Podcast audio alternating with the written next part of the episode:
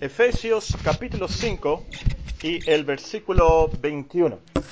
Ustedes escuchan la lectura de la palabra de Dios. Someteos unos a otros en el temor de Dios. Las casadas estén sujetas a sus propios maridos como al Señor, porque el marido es cabeza de la mujer, así como Cristo es cabeza de la iglesia, la cual es su cuerpo y él es su Salvador. Así que como la iglesia está sujeta a Cristo, así también las casadas lo estén a sus maridos en todo. Maridos, amad a vuestras mujeres, así como Cristo amó a la iglesia y se entregó a sí mismo por ella, para santificarla, habiéndola purificado en el lavamiento del agua por la palabra, a fin de presentársela a sí mismo una iglesia gloriosa, que no tuviese mancha, ni arruga, ni cosa semejante, sino que fuese santa y sin mancha. Así también los maridos deben amar a sus mujeres como a sus mismos cuerpos. El que ama a su mujer a sí mismo se ama.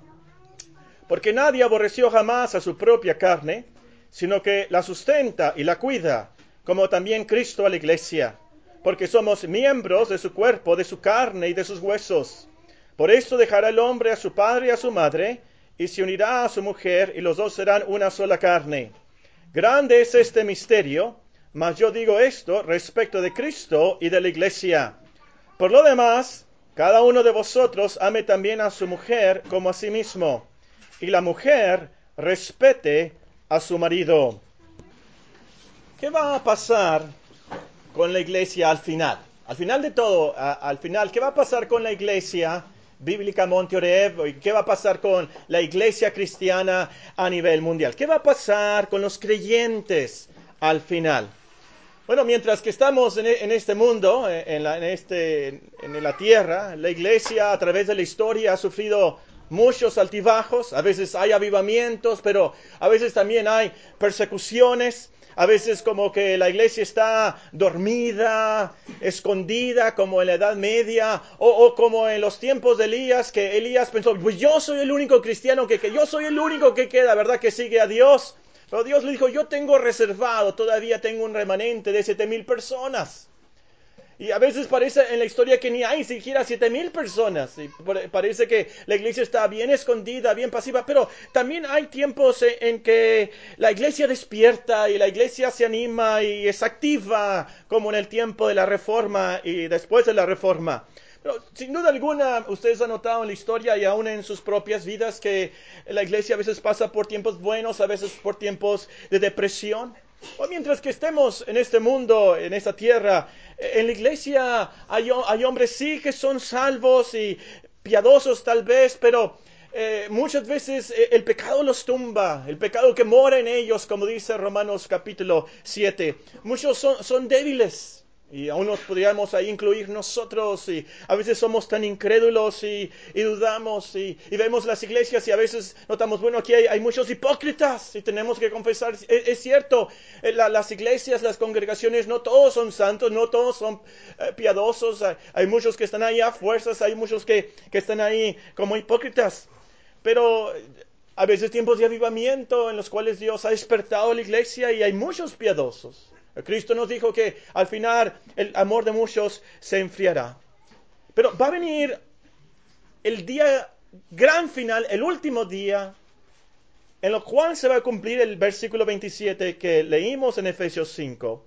A fin de presentarse, le está hablando de, Cristo, dice, maridos, amad a vuestras mujeres, así como Cristo amó a la iglesia y se entregó a sí mismo por ella. Y luego nos dice, para santificarla. Este es Cristo, es lo que hace Cristo purificándola en el lavamiento del agua por la palabra. Y, su fin, su meta es a fin de presentársela a sí mismo una iglesia gloriosa. Y eso es lo que va a pasar al final. Será una iglesia gloriosa. Y esta mañana en que recordamos nuestro aniversario, quisiera que pensáramos por unos momentos en qué va a pasar con nosotros. Nosotros somos la iglesia. ¿Qué va a pasar con nosotros como creyentes al final? Obviamente no podemos enlistar todas las bendiciones que vamos a tener en el día final. Será hasta ese día que vamos a aprender y entender lo que Dios ha preparado para su iglesia. Eh, hay un apóstol escribió que dijo, cosas que ojo no vio, ni oído oyó, ni han entrado al corazón del hombre, son las que Dios ha preparado para los que le aman. Son cosas que, celestiales que no entendemos y si no hay palabras para describirlas. Pero de lo que dice la Biblia, de lo que dice la Biblia, de lo que se enseña la Biblia, vamos a ver algunas bendiciones que tendrá la iglesia al final. Creo que esto nos debe de motivar mucho a nosotros y a nuestras familias y como iglesia bíblica Monteoreb. Tan solamente las voy a mencionar, voy a comentar brevemente. Aquellos que predican pueden tomar notas y pueden hacer una serie de sermones. Hay muchas bendiciones para la iglesia al final. La primera bendición es que la iglesia verá a Cristo. La iglesia verá al Señor. La segunda venida del Señor será el comienzo del fin. Vean conmigo 1 Licenses 4.13. Es fácil de recordar, así como Filipenses 4.13. Vean 1 Licenses capítulo 4 y versículo 13. Aquí el apóstol habla de la venida del Señor y nos dice, 1 Licenses 4.13. Tampoco queremos, hermanos, que ignoréis acerca de los que duermen, es decir, de los que han muerto, los que han fallecido para que no os entristezcáis como los otros que no tienen esperanza. Porque si creemos que Jesús murió y resucitó, así también traerá Dios con Jesús a los que durmieron en él. Por lo cual os decimos esto en palabra del Señor, que nosotros que vivimos, que habremos quedado hasta la venida del Señor, no precederemos a los que durmieron. Porque el Señor mismo, con voz de mando, con voz de arcángel y con trompeta de Dios, descenderá del cielo, y los muertos en Cristo resucitarán primero. Luego nosotros, los que vivimos, los que ya hemos quedado, seremos arrebatados juntamente con ellos en las nubes para recibir al Señor en el aire. Y así estaremos siempre con el Señor. Por tanto, alentaos los unos a los otros con estas palabras. Será el día, ese será el comienzo del fin veremos a nuestro Señor Jesucristo, nuestro, nuestro gran Salvador. Ahora amamos a Cristo, como dice San Pedro, sin haberle visto, a quien amamos sin haberle visto. Pero ese día veremos al Señor. Y un himno que dice, y siempre me voy a acordar de la hermana Naime eh, con este himno, ¿verdad? Eh, verle cara a cara, ¿qué será? ¿Qué será? Eh, y, quiero enfatizar aquí, hermanos y amigos, que tenganlo por seguro que no va a ser como la pintura que vemos hoy en día de, eh, de los que dicen ellos que es Jesucristo. Va a ser mucho más maravilloso, mucho más glorioso. Dice la palabra de Dios que lo vio Isaías, lo vio San Juan y cayeron como muertos. Nuestro Señor Jesucristo es más glorioso, mucho más precioso, mucho más todopoderoso y sublime y trascendente de lo que nos podemos imaginar. Veremos al Señor ese día. Y yo me imagino, yo no sé, pero yo cuando menos voy a estar muy emocionado. Eh, hay veces que he soñado, he tenido pesadillas también, que, que, viene el Señor y yo no subo al cielo. Pero también he, soñado ese glorioso sueño que viene el Señor y subo al cielo con el, con el Señor. Y, y, y emocionado de, de pensar, creí, yo creí lo que dice la Biblia. Era cierto. Y yo creí, Él me salvó. Y me acuerdo de un sueño, estaba enfrente de Heriberto Aja, hay un parque ahí. Y en la esquinita y en contraesquina de la Rosita, de aquellos tiempos, ¿verdad? Ustedes que visitaban la Rosita en la papelería, ahí. Y estoy en esa esquina y brincando y emocionándome que viene el Señor y yo creí, viene por mí. Eso será lo más glorioso de, de, la vida del cristiano. El instante cuando vemos a nuestro Señor y pensamos, era cierto. Yo creí, Él me salvó, voy a estar con Dios por toda la eternidad.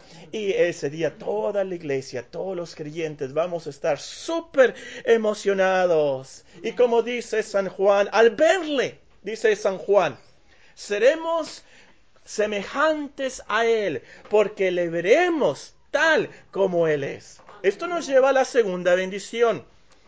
La iglesia, los creyentes, será transformada a la perfección se cumplirá el propósito de Cristo aquí que leímos en Efesios 5:25. Ese día entonces es cuando Cristo se la presenta a sí mismo como una iglesia gloriosa, dice el versículo 27, que no tiene mancha, ni arruga, ni cosa semejante, sino que es santa y sin mancha. Y leemos también en 1 Corintios 15, el gran capítulo de la resurrección. Pablo nos dice, he aquí os digo un misterio, no todos dormiremos, es decir, no todos vamos a fallecer, pero todos seremos transformados en un momento, en un abrir y cerrar de ojos a la final trompeta, porque se tocará la trompeta, los muertos serán resucitados incorruptibles y nosotros seremos transformados. La iglesia va a ser santificada, completamente glorificada, completamente perfeccionada. Entonces no va a haber ningún pecado en nuestras vidas, ninguna duda, ninguna tentación. Tendremos todas las virtudes de Cristo a la perfección en nuestras vidas. Ese día entonces los falsos hermanos van a ser reconocidos, van a ser descubiertos todos los hipócritas. Como dice en la parábola, la cizaña será quemada. Pero todos los demás hermanos, los niños, los jóvenes, los adultos, los ancianos, los más débiles en la fe, pero que creyeron en Cristo, serán transformados, todos perfeccionados, absolutamente todos. Esto quiere decir entonces que todos van a tener el amor perfecto, sabiduría perfecta, misericordia perfecta, todas las virtudes de Cristo a la perfección. Y esto nos lleva a la tercera bendición. La iglesia tendrá una comunión perfecta. Porque ese día entonces ya no va a haber envidias, ya no va a haber enojos, ya no va a haber rencores. Todos los hermanos demostrarán su amor perfecto el uno por el otro. Ya no va a haber evodias ni síntiques de la famosa evodia síntique, ¿verdad? De Filipenses capítulo 4. O como diría el hermano Pulido, ahí no habrá la hermana envidia y la hermana sintique, ¿verdad? Eh, ¿No está el hermano Pulido? venían en camino, me avisaron. Él, me dio la idea, él me dio esa frase, ¿verdad? De la hermana envidia y la hermana sintique. Ese día no. Ese día no. Todo a la perfección, amor perfecto. Como dice el himno que cantamos, creyentes unidos como hermanos darán la bienvenida al Señor. Allí entonces no habrá separación que de presbiterianos y nazarenos y bautistas y fundamentalistas y metodistas y... No, no, no, no. Habrá una multitud innumerable de cristianos, nos dice en Apocalipsis, que es una multitud que nadie puede contar, en comunión perfecta adorando al Señor. Esta es la cuarta bendición. La iglesia adorará al Señor por toda la eternidad. Apocalipsis, el último libro de la Biblia que nos describe qué va a pasar al final, nos dice en el capítulo 5 y en el versículo 9. Apocalipsis capítulo 5 y versículo 9. Cantaban hasta la iglesia aquí los creyentes que cantaban un nuevo cántico diciendo, digno eres de tomar el libro y de abrir sus sellos, porque tú fuiste inmolado, y con tu sangre nos has redimido para Dios de todo linaje, lengua y pueblo y nación. Nos has hecho para nuestro Dios reyes y sacerdotes, y reinaremos sobre la tierra. Y miré, oí la voz de muchos ángeles alrededor del trono y de los seres vivientes y de los ancianos, y su número era millones de millones que decían a gran voz, el cordero que fue sacrificado es digno de tomar el poder, las riquezas, la sabiduría, la fortaleza, la honra, la gloria y la alabanza. Y a todo lo creado que está en el cielo y sobre la tierra y debajo de la tierra y en el mar, y a todas las cosas que en ellos hay, oí decir, al que está sentado en el trono y al cordero, sea la alabanza, la honra, la gloria y el poder por los siglos de los siglos la iglesia adorando al Señor por toda la eternidad. Ahora, esto no quiere decir que vamos a estar cantando y cantando y cantando y cantando. La adoración es mucho más que eso. Es la admiración de Dios. Es cuando lo vemos, nos postramos delante de Él, vemos su majestad y con toda reverencia y si me permiten la palabra, con éxtasis celestial Vamos a tener esa, eh, esa visión beatífica que nos va a transformar adorando y adorando al Señor. Nuestra alma, la iglesia va a encontrar una satisfacción total en verle a Él y adorarle. Porque para eso fuimos hechos. Quinta bendición, ante penúltimo lugar. Quinta bendición. La iglesia estará en un lugar perfecto y glorioso. La iglesia estará en un lugar perfecto y glorioso. Segunda de Pedro 3 nos dice, pero nosotros esperamos, según sus promesas, cielos nuevos y tierra nueva, en los cuales mora la justicia. El cielo, el paraíso de verdad, el paraíso celestial, es un lugar perfecto. Ahí no hay mal, no hay pecado, eh, no hay animales salvajes. Ahí mora la justicia, el amor perfecto, la santidad perfecta, un lugar perfecto. Pero lo más glorioso de ese lugar es que Dios estará allí. Dios estará ahí, no va, no haber ningún diablo, ningún pecador, no habrá ninguna maldición, no habrá miseria, va a ser consolación eterna, toda la perfección, prosperidad real. Apocalipsis 22, el último capítulo de la Biblia, nos trata de describir en términos humanos de qué se trata esto. Y nos dice en el versículo 1, Apocalipsis 22, 1, después me mostró un río limpio de agua de vida resplandeciente como cristal, que salía del trono de Dios y del Cordero.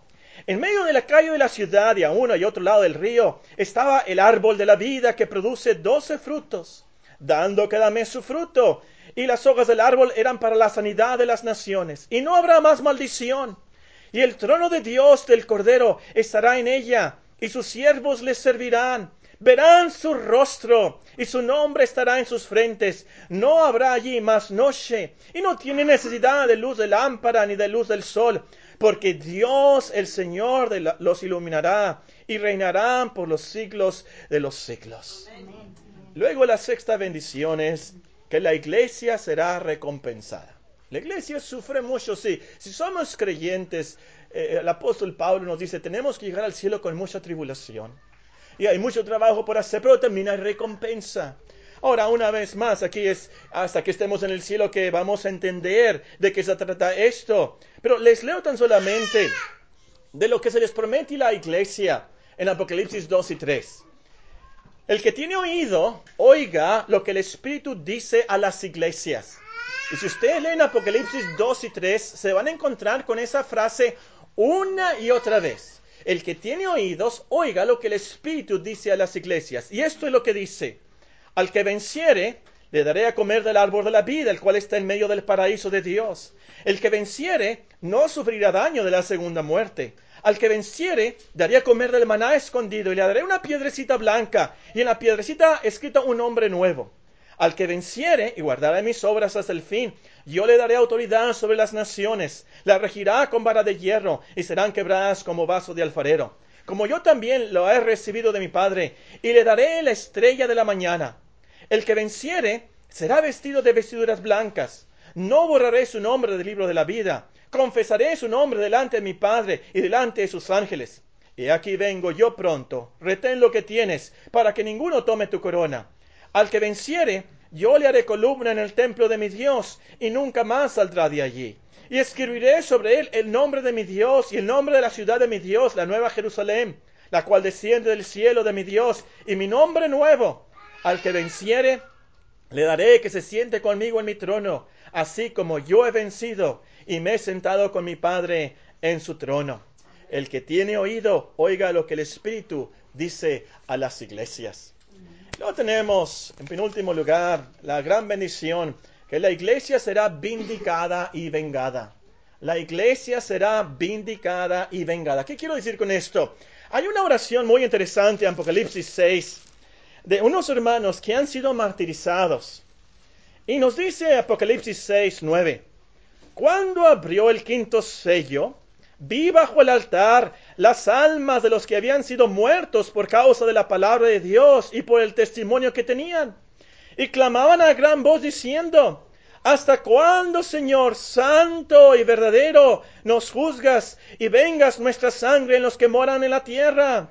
Y se les dieron vestiduras blancas y se les dijo que descansase todavía un poco de tiempo, hasta que se completara el número de sus consiervos y sus hermanos, que también habían de ser muertos como ellos ese día ellos serán vengados, su sangre será vengada, la iglesia será vindicada. Ese día el Señor va a castigar a los inquisidores, a los perseguidores de la iglesia. Ese día la iglesia será revelada como la esposa del Cordero de Dios. Pero prácticamente hablando, realísticamente hablando, realistamente hablando, ese día los que se burlan de usted, Ah, mira, ahí viene la aleluya, la monjita. Mira ese que nunca va a las fiestas conmigo, nunca, nunca va a los santos. Mira el que... ese día tus amigos se van a dar cuenta que era verdad lo que decías, lo, lo que la Biblia dice. E, e, e, ese día se van a quedar todos callados. No van a decir, mira, ahí va el aleluya, el monjito. No. Ese día se van a dar cuenta que lo que les estabas diciendo y contando acerca de Dios era verdad. Era verdad. Ese día entonces usted va a tener el contentamiento no de una venganza personal, pero que esa, esa gente se va a dar cuenta que Dios existe y que es glorioso y que Él merece nuestra fe y nuestra adoración. La última bendición. La iglesia disfrutará la presencia de Dios por la eternidad. Por eso nos salvó Dios, para estar con nosotros para siempre. Apocalipsis 21, el penúltimo capítulo de la Biblia, profetiza qué pasará al final con la iglesia y la describe con las palabras la nueva Jerusalén, la ciudad de Dios, la nueva Jerusalén. Y, nos dice el versículo 1, Apocalipsis 21, 1, vi un cielo nuevo, una tierra nueva, porque el primer cielo y la primera tierra pasaron y el mar ya no existía más. Yo, Juan, vi la santa ciudad, la nueva Jerusalén, descender del cielo de Dios, dispuesta como una esposa ataviada para su marido. Y oí una gran voz del cielo que decía, He aquí el tabernáculo de Dios con los hombres. Él morará con ellos. Ellos serán su pueblo y Dios mismo estará con ellos como su Dios. Enjugará Dios toda lágrima de los ojos de ellos. Ya no habrá muerte, no habrá más llanto, ni clamor, ni dolor, porque las primeras cosas pasaron. El que estaba sentado en el trono dijo, He aquí yo hago nuevas todas las cosas. Y me dijo, escribe, porque estas palabras son fieles y verdaderas. Y me dijo, Hecho está. Yo soy el alfa y el omega, el principio y el fin. Al que tuviere sed, yo le daré gratuitamente las fuentes del agua de la vida. El que venciere heredará todas las cosas, y yo seré su Dios, y él será mi hijo. Pero los cobardes e incrédulos, los abominables y homicidas, los fornicarios y hechiceros, los idólatras y todos los mentirosos tendrán su parte en el lago que arde con fuego y azufre, que es la muerte segunda. Entonces, hermanos, será la bendición de bendiciones. El Dios vivo y verdadero, trascendente, que para nosotros ahorita es invisible y que está tan lejos de nosotros muchas veces, va a estar tan cercano a nosotros que vamos a cantar con el salmista, me mostrarás la senda de la vida, en tu presencia hay plenitud de gozo, delicias a tu diestra para siempre. Ese será el final de la iglesia. Voy a terminar con unas aplicaciones prácticas que podemos llevar nuestros pensamientos y ojalá que pensemos en las cosas que hemos escuchado. Primera aplicación para la iglesia y para nosotros Hermanos, hay que animarnos con estas palabras. Lo que dice Tesalonicenses ahí al final, ¿verdad? Nos, nos dice cuál es la segunda venida del Señor, qué es lo que va a pasar. Y nos dice, aliéntese los unos a los otros con estas palabras. En las angustias de la vida, en la sequedad de la vida, en la rutina de la vida, en la tristeza de la vida, en los problemas que tienes en tu casa, en las tragedias, hay que animarnos pensando, al, al final, hay un final feliz para el cristiano. Hay un final feliz para la iglesia. Confiemos que nosotros y nuestros hermanos a lo último van a ser perfeccionados. Aún los más débiles. Ahora los vemos muchas veces tan débiles y pensamos en nuestros hijos y pensamos y aún en nuestras propias vidas hay, tantas dudas y, depresiones espirituales y, y, mucha tristeza. Pero va a llegar el día en que la iglesia va a ser gloriosa. Amén y el Señor va a limpiar, va a jugar todas nuestras lágrimas. Ahí todos los cristianos van a brillar con la justicia y santidad de Cristo. Esperemos ese día. Número dos, entonces, hermanos, hay que tener paciencia. Hay que animarnos, número uno. Número dos, hay que tener paciencia. El autor de Hebreos nos anima, no perdáis vuestra confianza que tiene grande galardón, porque os es necesaria la paciencia porque habiendo hecho la voluntad de Dios, obtengáis la promesa, porque aún un poquito el que ha de venir vendrá y no tardará. Mas el justo vivirá por fe, y si retrocediere, no agradará a mi alma. Pero nosotros no somos de los que retroceden para perdición, sino de los que tienen fe para preservación del alma. Número tres, hay que asegurarnos que somos parte de la iglesia de Cristo. Si este es el final de la iglesia, entonces hay que asegurarnos que somos parte de la iglesia de Cristo para tener estas bendiciones. Asegúrate entonces que crees en la historia que cuenta la Biblia. Asegúrate que crees en la historia de Cristo, Dios en carne, el justo. Vino a morir por los injustos para llevarnos a Dios. Cree esas buenas noticias y estarás con nosotros. Número cuatro, en penúltimo lugar, hay que ser diligentes para ser hallados listos y firmes en ese último día. Segunda de Pedro termina con estas palabras, segunda de Pedro capítulo 3 y versículo 14. Nos describe en la primera porción, si ustedes quieren leerla esta tarde, el día del que cuando el, Señor viene, lo que va a pasar. Y San Pedro nos dice entonces, por lo cual, oh amados, estando en espera de estas cosas, procurad con diligencia ser hallados por Él sin mancha e irreprensibles en paz y nos dice en el versículo 17, así que vosotros, oh amados, sabiendo de antemano esto, guardaos, no sea que arrastraos por el error de los inicuos, caigáis de vuestra firmeza. Antes bien, crece en la gracia y el conocimiento de nuestro Señor y Salvador Jesucristo. A Él sea la gloria y ahora y hasta el ciclo de la eternidad. Amén que vivir, en otras palabras, una vida de constante arrepentimiento, listos para la venida del Señor, dependiendo de Él, no de nosotros, dependiendo de Él. Nosotros vivimos en la fe del Hijo de Dios que nos amó y se entregó a sí mismo por nosotros, imitándole a Él. De eso se trata la santidad del cristiano. Y, y por supuesto, como dice ahí San Pedro, creciendo en el conocimiento y la gracia de Cristo. En último lugar, hay que esperar y orar la venida del Señor todos los días hay un himno que cantamos, ¿verdad? Tal vez al amanecer, tal vez al anochecer, tal vez este día, tal vez este mes, tal vez este año. Tenemos que esperar y orar. El Señor, ¿se saben el Padre Nuestro? Sí. El Padre Nuestro, de las primeras peticiones es, Padre Nuestro, santificado sea tu nombre.